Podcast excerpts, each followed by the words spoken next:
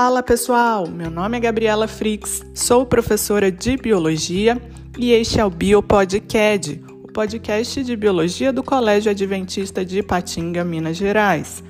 Trago aqui meus alunos do terceiro ano neste sétimo episódio para abordar o tema Evolução Humana na Era Digital. Os alunos Isa Paula, Kíssila, Luiz Gustavo, Júlia e a Yane também me convidaram para responder algumas perguntinhas e juntos podemos debater esse tema importantíssimo dentro da biologia. É com vocês, alunos!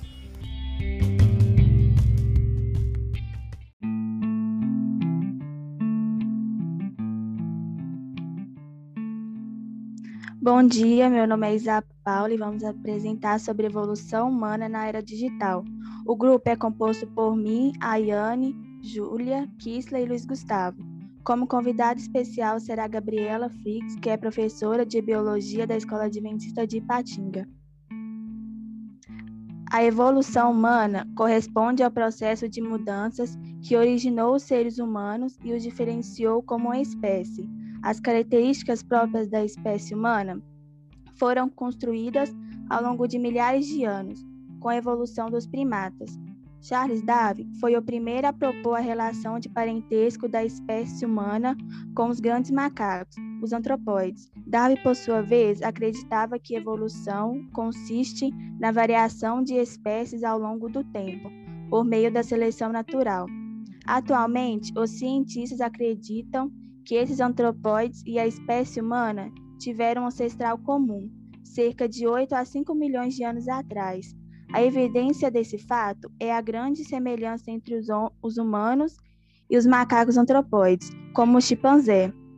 A evolução da espécie humana foi iniciada há pelo menos 6 milhões de anos. Nesse período, uma população de primatas do noroeste da África se dividiu em duas linhagens que passaram a evoluir independentemente. O primeiro grupo permaneceu no ambiente da floresta tropical e originou os chimpanzés. O segundo grupo se adaptou a ambientes mais abertos, como as savanas africanas, dando origem ao Homo sapiens. Por isso, o continente africano é chamado de berço da humanidade.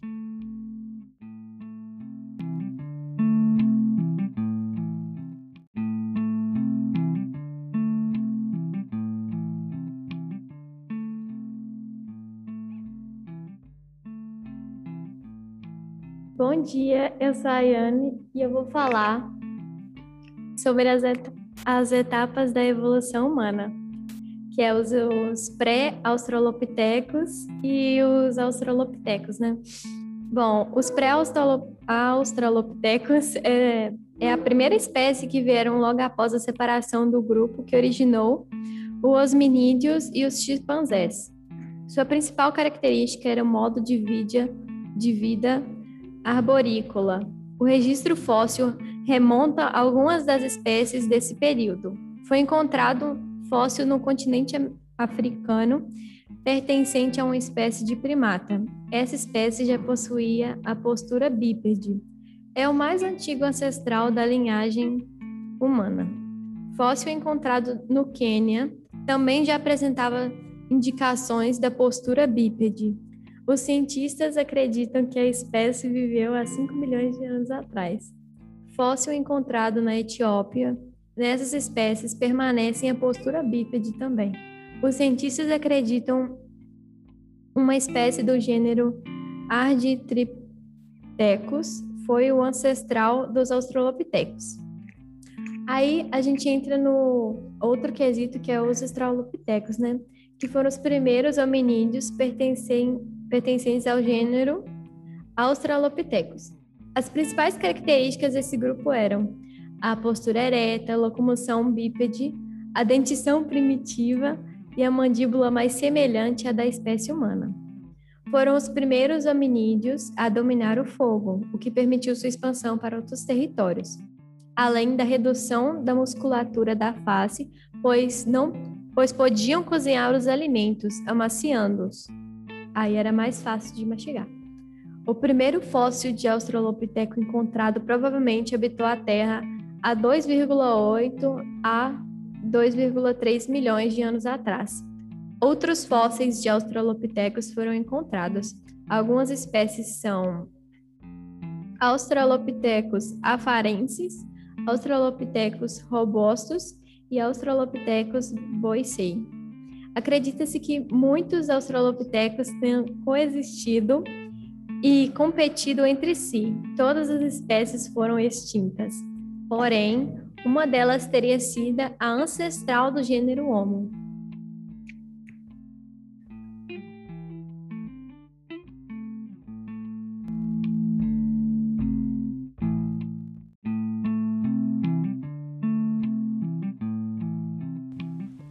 Bom dia, meu nome é Júlia e eu vou falar sobre o gênero Homo. A extinção da maioria dos australopitecos possibilitou o surgimento de uma nova linhagem. O gênero Homo se destaca pelo desenvolvimento do sistema nervoso e da inteligência. Além disso, apresentava adaptações evolutivas como o bipedalismo. Homo habilis. Atualmente, o mais aceito é considerá-lo como australopiteco, sendo Australopithecus habilis. A espécie viveu por volta de 2 milhões de anos a 1,4 milhões de anos atrás. Homo erectus. Essa espécie se destacou pela fabricação de instrumentos e utensílios de pedra, madeira, pele e ossos. O grupo saiu da África e alcançou a Europa, a Ásia e a Oceania. Homo ergaster seria uma subespécie do Homo erectus que teria migrado para a Europa e parte da Ásia, onde deu origem a várias linhagens, uma delas o Homo neanderthalensis. Homo neanderthalensis, conhecido por neandertais, tinha o corpo adaptado ao frio, ausência de queixo, testa baixa, pernas arqueadas e cérebro maior do que os dos seres humanos atuais. Esse grupo conviveu com os primeiros homens modernos, Atualmente, acredita-se que o homem moderno surgiu na África entre 200 mil a 150 mil anos atrás, a partir das linhagens do homem do Homo ergaster. O homem moderno. O Homo sapiens sapiens é a denominação científica do homem moderno, sendo uma subespécie do Homo sapiens. A principal característica do homem moderno comparado aos seus ancestrais, é o cérebro bem desenvolvido. Além disso, observa-se a capacidade de raciocínio, comunicação e inteligência pelo desenvolvimento do sistema nervoso.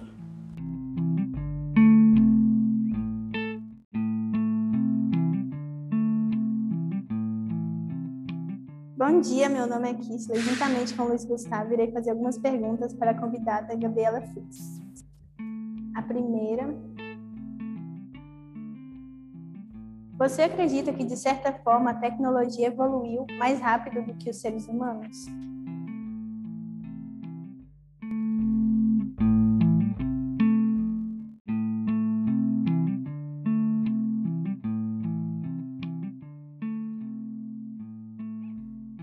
Bom, a tecnologia, na evolução tecnológica, ela é relativamente recente, né? Quando a gente olha segundo os dados que vocês mesmos é, disseram anteriormente, a evolução humana demorou cerca de 6 milhões de anos para acontecer. Então, se eu parar para pensar, né, quando eu era estava na faculdade, entrando em 2007, eu não tinha o smartphone da forma com que ele é hoje, com que vocês têm. É, conseguem utilizar a internet no celular, na sala de aula, inclusive, né? É, então, na minha época de adolescência, quando eu tinha a idade de vocês, eu não tinha o celular disponível nem é, quando eu era criança. Então, realmente, a evolução tecnológica, né, que tem o, como título aí o podcast de vocês, ela acontece de uma, aconteceu de uma forma rápida, eu acho que em menos de 100 anos a gente teve uma evolução muito grande, e com essa disponibilidade de informações na palma da mão, a tendência é de que a tecnologia continue, continue a se expandir muito mais rápido, de uma forma muito mais acelerada. Não só a tecnologia, como a ciência também, a gente tem podido experimentar isso, né? O pessoal até questiona, ah, será que a vacina é segura mesmo? Mas imagina o mundo inteiro, né, parando para trocar informações e para pensar num assunto dentro da ciência, é, as coisas vão acontecer muito rápido mesmo. E é, considerando a, o desenvolvimento do ser humano, que segundo a evolução demorou né, milhões de anos para acontecer, realmente a tecnologia ela acontece de uma forma muito rápida. Mas eu sei que essa frase aí de vocês também tem algo implícito, que é a questão da evolução do pensamento humano, né? Que às vezes não consegue acompanhar o ritmo da tecnologia, né? A gente pode observar então uma questão social envolvida não só na evolução humana, mas a, a evolução do pensamento humano, do pensamento crítico, que por muitas vezes não tem acompanhado a evolução tecnológica. Então, é, a pergunta de vocês, respondendo, né, se, se, sim ou não, eu acredito que sim, a tecnologia evoluiu mais rápido, sim, tá bom?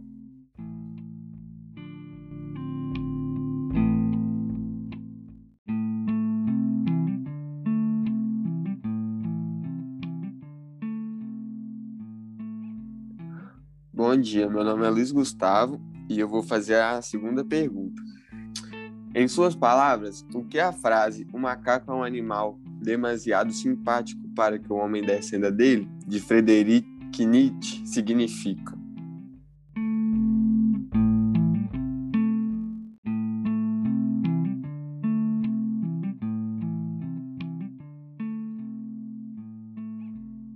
Bom, quem sou eu, né, professora de biologia, para falar de filosofia?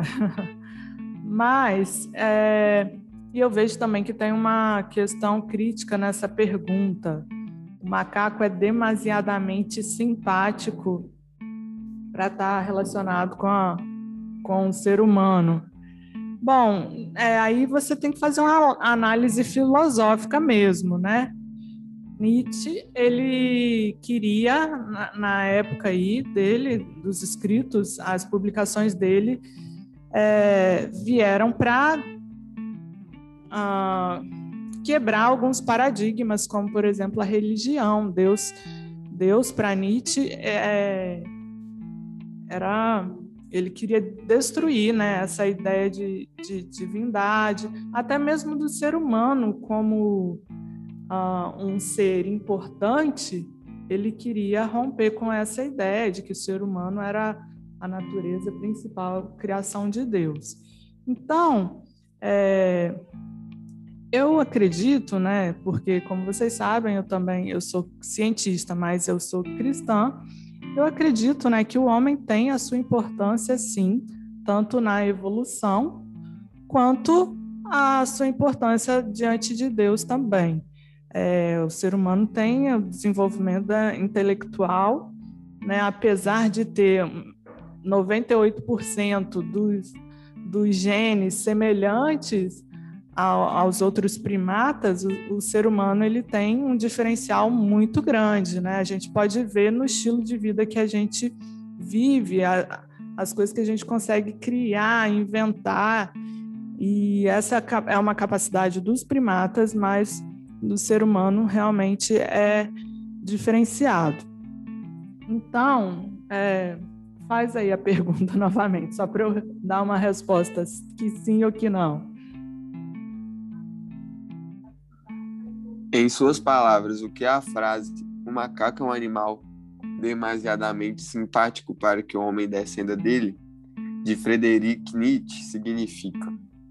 Ah, tá. O que isso significa eu já, eu já expliquei aqui. Mas o macaco, né? Quando a gente olha, né, para um primata, quando você vê um vídeo, vai no zoológico, parece que tem uma identificação ali, porque realmente os primatas eles conseguem ah, se expressar, usar a expressão do rosto. Ah, tem uma identificação muito grande, né, com o ser humano. E ah, isso mostra a questão da ancestralidade comum mas de uma forma crítica, uma forma social, o ser humano, a gente também acaba se surpreendendo com muitas coisas que o ser humano faz que a gente para para pensar, talvez seria menos inteligente que um primata, que um, que um chimpanzé, que, outro tipo de primata, né? Um chimpanzé uh, faria coisas mais inteligentes. Infelizmente, tem esse lado também da humanidade que uh, não é somente biológico, mas está relacionado ao seu comportamento, aprendido ou não. Tá bom?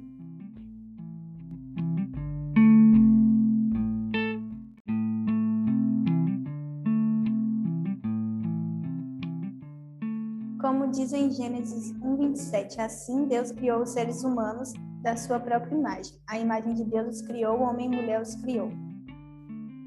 Aí agora eu quero agradecer por todos que prestaram que assistiram ao nosso podcast. Agradecer também a participação da Gabriela.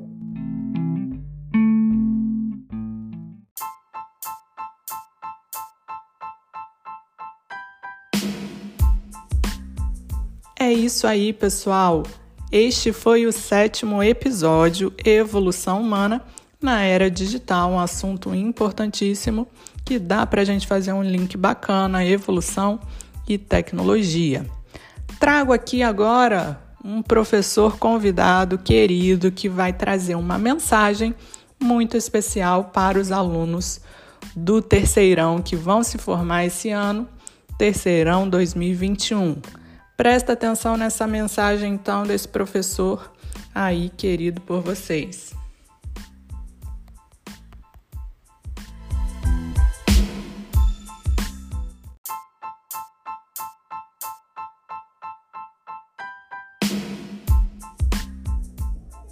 E aí pessoal, tudo bem? Aqui é o João Matheus, o professor de física de vocês. Eu tô aqui para poder deixar um recadinho que nesse final de ano, um ano que foi difícil para todos nós, é, que vocês possam terminá-lo com confiança no que há de vir pela frente. Lembrando que o final do ensino médio, que muitos atribuem o fim dos estudos, é somente o começo é o começo da sua vida, onde você vai buscar entrar num mercado de trabalho daqui a uns anos voltado para aquilo que você tem aptidão ou mais gosta de fazer. E a partir do final do ensino médio, a tendência é que vocês assumam mais responsabilidades sobre vocês mesmos e sobre as pessoas que estão ao seu redor. Então eu venho falar um pouco para vocês que mesmo nesse processo e nesse período de crise, vocês conseguem de alguma forma extrair algo no qual possa ser aproveitado. Como professor de física, né, eu gostaria de trazer para vocês uma visão de Albert Einstein sobre a crise, onde a crise ela pode ocorrer dando várias consequências ruins, porém, a sua existência faz com que o ser humano cresça e, através da sua criatividade, possa descobrir maneiras, invenções, estratégias para o qual se precise superar a crise no qual estamos vivendo. E isso aconteceu, apesar de tudo, vocês como aluno, a gente como professor, a escola como um todo e em vários setores até fora da educação tiveram que se reinventar, tiveram que se adaptar, tiveram que evoluir para poder superar esse momento de crise. Sem crise, segundo Einstein, não há desafios. Sem desafios, a vida vira uma rotina em uma lenta agonia ele ainda traz que a verdadeira crise é a crise de incompetência. É o inconveniente das pessoas em achar que os problemas difíceis serão resolvidos com soluções fáceis. Então eu quero trazer isso para vocês e tentar mostrar para vocês que nesse momento difícil para todos nós, em que muitos de nós perdemos pessoas próximas, é possível extrair algo bom. É possível que nós possamos nos amadurecer e evoluir como ser humano, como aluno, como profissional. E gostaria também de mostrar para vocês o quão privilegiado vocês são. Que dentro desse mundo da educação, vocês fazem parte de um pequeno grupo no qual, mesmo com todas essas dificuldades de crise, tem condições e aparatos necessários para poder superá-la. Eu quero que vocês entendam que vocês estão em um pequeno grupo privilegiado no qual possuem uma escola capaz de manter o ensino, vocês possuem tecnologia suficiente para poder se adaptar a esse novo modelo de ensino, vocês possuem internet, um celular de boa qualidade, professores que conseguiram se adaptar ao ensino à distância para poder trazer isso para vocês, coisa que muitos estudantes que vão concorrer com vocês dentro de um Enem, dentro de uma de uma faculdade, não tiveram essa oportunidade, não tiveram essa essa toda essa infraestrutura capaz de aproveitar os estudos e tudo aquilo que era fornecido. E muitas vezes alguns de vocês uh, acabam não aproveitando aquilo que tem em mãos, muitas vezes por falta de maturidade e não entender o quão privilegiados vocês são com relação à educação nesse momento de pandemia. Espero que vocês possam aproveitar e se dedicar esse final de ano para que no final, com fé em Deus, com dedicação dos estudos, você possa vir se dar bem no final do ano através de um bom Enem e entrando em uma boa faculdade para poder realizar aquele curso que você deseja. Beleza? Então é isso aí. Queria só deixar esse recadinho no final eu acabei aí dando um puxãozinho de orelha, mas só dá puxão de orelha quem se preocupa com o outro. Quem não se preocupa não dá puxão de orelha, porque a vida do outro acaba sendo indiferente para ele. E como vocês são importantes para mim, um puxãozinho de orelha não faz mal nenhum. É somente para poder alertá-los uh, e fazer vocês entenderem que eu tô aqui querendo sempre o melhor para vocês, o melhor, o melhor para os meus alunos. Beleza? Então é isso, meu recadinho tá dado. Fico por aqui. Valeu. Falou.